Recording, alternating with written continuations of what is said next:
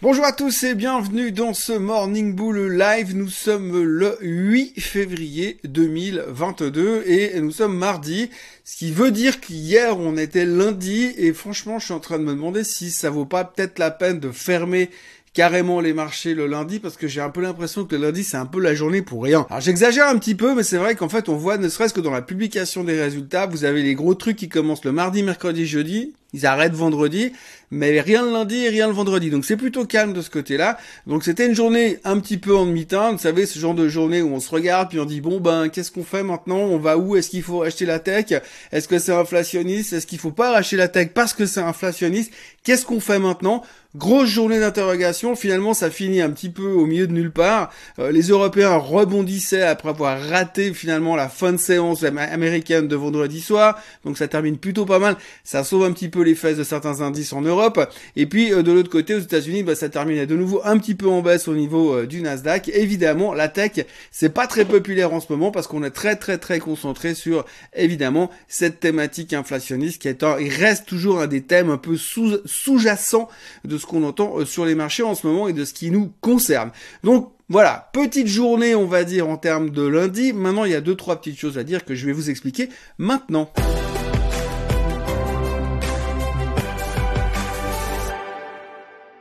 Donc tout d'abord, la première préoccupation, c'est euh, qu'est-ce qu'on fait de la technologie? C'est pas nouveau, ça fait un moment qu'on se prend la tête. On a pratiquement 12-13% euh, de baisse sur le Nasdaq depuis le début de l'année. On a vu les gros catastrophes ces derniers temps avec des PayPal qui se sont fait massacrer, des Netflix qui se sont fait massacrer, des Facebook qui se font massacrer. Donc on a eu vu un peu tout ça. On a vu aussi des bonnes nouvelles. On a vu des bonnes nouvelles sur Apple, des bonnes nouvelles sur Microsoft, des bonnes nouvelles sur Amazon. Par contre, c'est vrai que les bonnes nouvelles sont quand même un tout petit peu moins euh, génératrices de bonheur que les mauvaises sont génératrices de malheur. Donc pour l'instant, on est un petit peu au milieu de tout ça. On se pose toujours beaucoup de questions et puis surtout, on a les yeux concentrés et fixés sur le 10 ans américain. Si on regarde le graphique du rendement du 10 ans américain qui s'affiche sous vos yeux, ébahi, écarquillé, eh bien, on voit que le 10 ans s'approche dangereusement des 2% de rendement. Alors ça va pas changer la face du monde, hein, globalement. Euh, perso, je vais pas aller vendre mes euh, Apple pour aller acheter du 10 ans américain parce que je me sens plus à l'aise là-dessus. Mais si on regarde ça, effectivement, le 10 ans va se rapprocher des 2 ans. Et qu'est-ce qui va se passer quand on va se rapprocher des, euh, de, 2% de rendement sur le 10 ans américain? Eh bien, tout le monde va commencer à se dire « Oh my God quelque chose est en train de se passer. Alors oui, c'est vrai, quelque chose est en train de se passer, mais on a toujours un petit peu ce côté-là assez rigolo dans les marchés financiers, c'est que vous avez rien qui se passe ou pas grand-chose jusqu'à 1,99% de rendement, et puis à 2%, bam, la fin du monde qui nous tombe dessus. C'est exactement ce qui se passe aussi sur le pétrole. Pour l'instant, à 92 dollars, tout le monde s'en fout, et puis à 100, on va commencer à paniquer. Donc c'est un peu l'histoire de la, vous savez, la, la date de péremption dans les boîtes de conserve qu'on connaît tous. Hein. Qu'est-ce qui se passe entre le 31 octobre à minuit et le 1er novembre euh, à, minuit et une minute, enfin à 0 heure 001, qu'est-ce qui se passe à ce moment-là? À quel moment finalement les verts attaquent ou euh, la date de péremption est en train de changer. Ben qu'est-ce qui se passe entre le rendement du 10 ans à 1,99% et le rendement du 10 ans à 2% Eh ben vous verrez probablement que dès qu'on va avoir affiché 2% de rendement sur le 10 ans, tout d'un coup, panique sur les marchés. C'est pas impossible. Ça va pas changer la face du monde, mais il faut quand même se préparer à ce genre d'éventualité parce que pour l'instant, on voit que dès que le 10 ans continue de grappiller des poussières de pourcents, eh bien, on a le Nasdaq qui continue à pagayer et à souffrir de ce, de ce fait d'être victime euh, du, euh, du rendement du, du 10 ans qui augmente et qui fait que si les taux augmentent, c'est pas bon pour la tech. Voilà. Donc tout ça nous amène à dire qu'effectivement on sent quand même qu'il y a une continuité dans la rotation de secteur. On voit que les gens réduisent quand même l'exposition au niveau des assets plutôt risqués pour aller se positionner sur des choses un peu plus défensives. Ça, ça continue à durer dans ce sens-là. Ça continue à aller dans ce sens-là. En tout cas, quand on regarde simplement les mouvements de ces derniers jours et, les sociétés qui ont publié des bons chiffres, vous regardez des boîtes comme Microsoft ou comme Apple, eh bien finalement on voit très bien qu'il y a eu des bons chiffres Ouais, mais on vend quand même. Donc on vend quand même, ça veut dire que quand on voit les flots, eh bien on a quand même un peu l'impression que les gens ils vont aller se planquer sur d'autres trucs, des choses plus défensives, des choses qui sont des value stock. Je regardais rien à voir avec la tech, mais je regardais par exemple le graphique d'Exxon. Quand vous voyez ce qu'a fait Exxon ces derniers temps, vous vous demandez ce qu'ils font comme business, parce que les mecs c'est une pétrolière quand même. Hein. Donc à 36 euros, à 36 dollars il y a deux ans en arrière, personne n'en voulait parce que c'était pas green, c'était sale, ouh c'est pas beau la les pétrolières. Aujourd'hui, qui a un dividende encore aujourd'hui à des niveaux pareils, elle paye encore 4,1% de dividende. Les gens continuent à courir après des boîtes comme Exxon. Donc on a toujours un petit peu cet effet balancier. Hein. La tech qui prenait des, performances de débile il y a encore 4-5 mois en arrière, aujourd'hui on n'en veut plus. Par contre, on va payer des prix de fou sur des boîtes pétrolières qui ont triplé en l'espace de... Euh, allez, euh, un an et demi, deux ans, elles ont juste triplé de valeur et ça continue comme si de rien n'était parce que le nouveau Saint Graal, eh bien, c'est le pétrole. Alors justement, ce matin, le pétrole est légèrement en baisse. Alors quand vous regardez un peu les médias financiers, c'est où le pétrole est en baisse? Non, le pétrole, il a perdu 0,3 dollars. Donc oui, par rapport au 92 et des poussières où il était hier, ce matin à 91 et des poussières, oui, forcément, il est un petit peu en baisse. Pourquoi? Bah, Parce qu'apparemment, les Américains seraient prêts à rediscuter pour la 889e fois avec les Iraniens afin de trouver éventuellement peut-être une solution qu'ils ne trouveront jamais de toute façon. C'est un peu comme euh, David Vincent et les envahisseurs là. Euh, donc du coup, euh, globalement, on a de nouveau un petit peu cette discussion par rapport au pétrole et donc ça faiblit un peu parce que imaginez si les Américains discutent vraiment avec les Iraniens, s'ils trouvent vraiment une solution avec les Iraniens, eh bien à la fin, qu'est-ce qui va se passer? Ils vont vraiment remettre du pétrole sur le marché et s'il y a un peu plus de pétrole sur le marché, il y aura un peu plus d'offres et donc ça pourrait mettre un petit peu la pression sur le baril. Oui. Enfin, sauf si les Russes rentrent en Ukraine. Ce qui est l'autre discussion du jour, mais pour l'instant, on l'a mis un tout petit peu de côté. Il est vrai qu'on a vu plein d'images de monsieur euh, Macron et monsieur Poutine en train de discuter hier dans une ambiance de folie euh, à Moscou, dans une immense salle toute blanche, toute euh, dégueulasse, avec absolument aucune activité, complètement glauque, avec une table de 35 mètres d'écart. Et bref, les gars se sont parlé pendant des heures. Apparemment, Macron va sauver le monde. Il aura réussi à sauver le monde à défaut de sauver son pays. Mais c'est une autre histoire. En tous les cas, ce qu'on peut retenir derrière, c'est que ça bouge un petit peu sur le pétrole, mais pour l'instant c'est relativement calme. On est toujours au plus haut. On n'est plus qu'à 8, 9 dollars des 100 dollars. Et j'attends vraiment, j'attends vraiment de voir les 100 dollars pour voir ce qui va se passer. À ce moment-là, c'est un petit peu comme euh, les 1,99% euh, de rendement sur le 10 ans américain. Dans les sociétés individuelles, on retiendra Peloton. Peloton, vous l'avez vu, a explosé hier de plus de 30%. Alors la raison, c'est les rumeurs de takeover. Alors apparemment, tout d'un coup, il y a tout le monde qui veut s'acheter du Peloton. Donc apparemment, il y a Amazon qui tournerait autour, il y a Nike qui tournerait autour, il y en a qui disent que Apple pourrait être intéressé. Du coup, le titre a pris 30%. Il n'y a eu aucune offre ferme et définitive qui a été faite pour l'instant, mais plein de monde s'y intéresse. Alors la grande question, c'est qu'est-ce que ça vaudrait et quel serait le prix correct? Alors apparemment, si on regarde les métriques, enfin les valorisation de la boîte, aujourd'hui, là où elle est à ce niveau-là, eh bien, elle a déjà plus ou moins euh, à la valeur que ça vaudrait au rachat.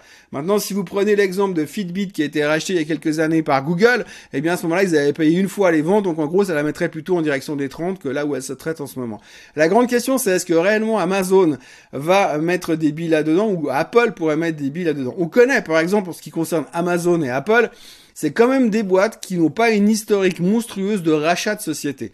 En général, quand ils rachètent des boîtes, c'est soit parce qu'elles sont toutes petites au tout début de la progression, soit alors, en ce qui concerne Amazon, c'est qu'ils répliquent le même business. Quand ils trouvent qu'un business est intéressant, ils mettent du cash et ils créent leur propre société. C'est ce qu'ils avaient déjà fait avec euh, des, boîtes de euh, Blue Apron à l'époque aux, États-Unis sur Amazon. Ils avaient copié le business de Blue Apron pour créer leur propre business.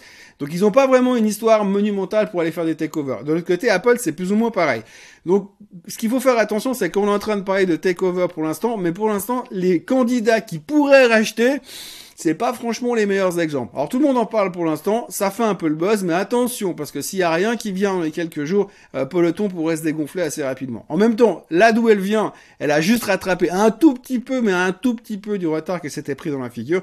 Mais enfin bref, il faut le savoir, on en parle beaucoup pour l'instant. Toujours au niveau des titres individuels, il faut parler de Alibaba. Alors Alibaba est toujours au fond du bac pour les raisons qu'on connaît, le gouvernement chinois qui leur met la pression, la probabilité qu'un jour elle soit retirée des listings américains. Donc malheureusement, des bons chiffres fondamentaux chez Alibaba, mais une pression euh, latérale, unilatérale d'autres, pour d'autres raisons font que les gens n'osent plus revenir se positionner dessus, que techniquement c'est pas cher, mais par contre, si vous avez le gouvernement qui vous continue à vous envoyer des pics sans arrêt et qui continue à vous mettre la pression au niveau de tous vos business, eh bien, ça pose quand même un sacré problème et on sent une certaine lassitude au niveau d'Alibaba qui n'arrive pas à rebondir. Maintenant, il y a un nouveau truc qui vient de se pointer. Apparemment, je dis bien apparemment, avec des guillemets un peu partout, il semblerait que SoftBank serait prête à vendre sa participation, tout ou partie de sa participation dans Alibaba. Ça représente 25%. Donc, imaginez si les mecs ils sortent 25%, ça va mettre un tout petit peu de à la vente sur Alibaba encore. On en rajoute encore une couche.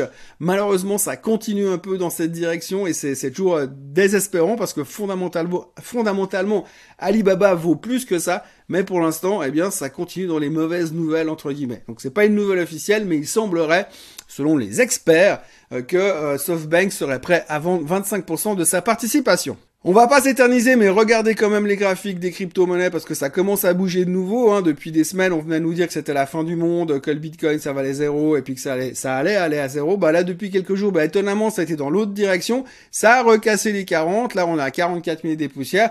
Les cryptos continuent de monter, recontinuent à monter. Donc normalement, c'est quand on va arriver vers les 50 000 sur le Bitcoin qu'on va commencer à s'exciter de nouveau. C'est un grand classique. C'est assez marrant parce qu'il y a cet effet vase communicant, j'ai envie de dire. C'est que quand tout d'un coup, ça baisse, plus personne en veut. Et puis là, on commence à avoir des targets hyper catastrophiques, des commentaires hyper négatifs. Et quand ça remonte, plus personne n'en parle vraiment. Et puis c'est quand ça va déjà déclenché son mouvement qu'on va en parler beaucoup. En tout cas, pour l'instant, le Bitcoin remonte, l'Ether remonte. Ils sont en train de casser leur, descendants. Là, la dette creuse qu'on avait sur le Bitcoin, elle est toujours là. Mais enfin, pour l'instant, ça a l'air de repartir dans l'autre direction. Donc, à surveiller. En tout cas, le breakout de ce week-end de 40, des 40 000 dollars sur le Bitcoin semble avoir redonné un petit peu de dynamisme. On en voit, on voit encore très peu d'articles ou très peu de, d'engouement autour de ça, mais je pense que ça va revenir si c'est pas déjà en train de revenir, mais on sent en train de mousser de nouveau, donc à surveiller attentivement. Il semblerait que pour l'instant, les cryptos sont de retour. Et puis comme on est un peu dans une journée, on était un peu dans une journée relativement calme où on sait pas trop où on va pour l'instant, eh bien forcément les stratégistes sont de retour. Alors hier, il faudra noter deux stratèges qui sont venus parler, celui de Bank of America qui est venu nous annoncer que normalement en 2022 selon ses prévisions, eh bien la Fed devrait augmenter les taux 7 fois. Donc on était resté à 5 la dernière fois, mais là on est à 7. Alors si on part 7 euh, fois 0,25, euh, ça commence à faire beaucoup. Donc on est en train de parler gentiment une direction, en direction des 2% à la fin de l'année sur les Fed Funds, alors qu'il y a encore quelques semaines, on était qu'à 1,25. Donc gentiment, on commence à être de plus en plus, j'ai envie de dire, bullish sur le, nombre de hausses des taux et là, le target final fin 2002 sur, euh, sur les Fed Funds. Donc là, pour l'instant, on parle donc de 7 hausses des taux. Mais néanmoins, il pense qu'il faut quand même regarder euh, pour acheter. Lui, il a quand même un target à la fin de l'année à 4600 sur le S&P 500. Donc ça va. Mais donc, il faut continuer à acheter des boîtes qui ont un free cash flow, des boîtes qui sont assez solides et qui sont assez euh, tranquilles pour euh, les prochains temps et pour l'avenir. Donc il est plutôt bullish malgré si malgré le fait qu'il s'attend à 7 hausses des taux euh, durant l'année 2022. Et puis il y a l'autre chez JP Morgan. Alors lui, il pense clairement que 10 entre maintenant et le 15 mars où on va avoir la fête qui va se réunir 15-16 mars, sauf erreur, eh bien entre ces allez les 5 semaines qui restent d'ici là, il faut commencer à se préparer à buy the dip, à racheter sur faiblesse parce que pour lui, dès que la Fed va annoncer une hausse des taux probablement de 0,5% mi mars eh bien tout sera dans les prix et à partir de là, le marché, hop, target à la hausse de nouveau. Donc plutôt constructif et achat sur faiblesse. Pour l'instant, difficile de déterminer ce que pourrait être la faiblesse. Pour l'instant, on voit que les indices sont pas non plus dans une forme resplendissante d'un point de vue purement technique, que ce soit sur le Nasdaq, le Dow Jones ou le S&P 500. Donc euh, méfiance quand même parce qu'on pourrait encore avoir une dernière vague de sell-off avant de reconstruire. En tous les cas, je rappelle toujours que les niveaux importants à tenir, c'est 13 725 sur le Nasdaq et 4219 sur le S&P 500 pour pas commencer à dire ouais c'est bon, on est reparti dans un nouveau trend baissier. Donc à surveiller quand même ces niveaux-là qui pourraient être faire soit à niveau de support, soit à niveau d'accélération à la baisse dans le pire des cas. Donc voilà, pour l'instant, les gens sont en train de, faire du fine-tuning finalement sur leurs prévisions de ces prochains mois. Donc je vous rappelle, cette hausse de taux selon Bank of America et puis JP Morgan qui dit dans la foulée buy the dip parce que l'approche, la première hausse des taux du mois de mars est déjà en train d'être complètement pricé dans le marché. Mais pour avoir une réponse très claire par rapport à ça, il faudra quand même se concentrer sur les chiffres du CPI, le Consumer Price Index qui sortira jeudi après-midi, qui sera évidemment la mesure phare de l'inflation euh, pour les mois à venir. Donc là, il faudra voir si au moins on a un signe de pic qui serait extrêmement positif, ou alors est-ce que ça continue et qu'on bat encore le record du mois de janvier pour nous amener à la plus haute inflation euh, depuis 40 euh, ans et deux mois. Et puis dans la foulée, on commence déjà à parler aussi, hein, juste au passage, des minutes du FOMC meeting. Alors les minutes du FOMC meeting du mois de janvier, eh bien elles sortiront le 16 février. En plein pendant les vacances scolaires. Donc du coup, la semaine prochaine, on y verra aussi un peu plus clair entre le CPI jeudi et puis les minutes mercredi suivant. Eh bien, il va y avoir un petit peu d'activité au côté du côté de la Fed, en espérant qu'entre deux, les Russes ne soient pas rentrés en Ukraine. Voilà, c'est tout ce qu'il y avait à raconter aujourd'hui pour cette petite journée de lundi. moi, je vous encourage à vous abonner à la chaîne Suisse Côte Suisse, comme d'habitude, enfin si vous avez aimé, et puis euh, de liker cette vidéo si vous avez aimé aussi. Et puis moi, je vous retrouve comme d'habitude, eh bien demain matin euh, pour un nouveau Morning Bull Live. Passez une excellente journée. À demain. Bye bye.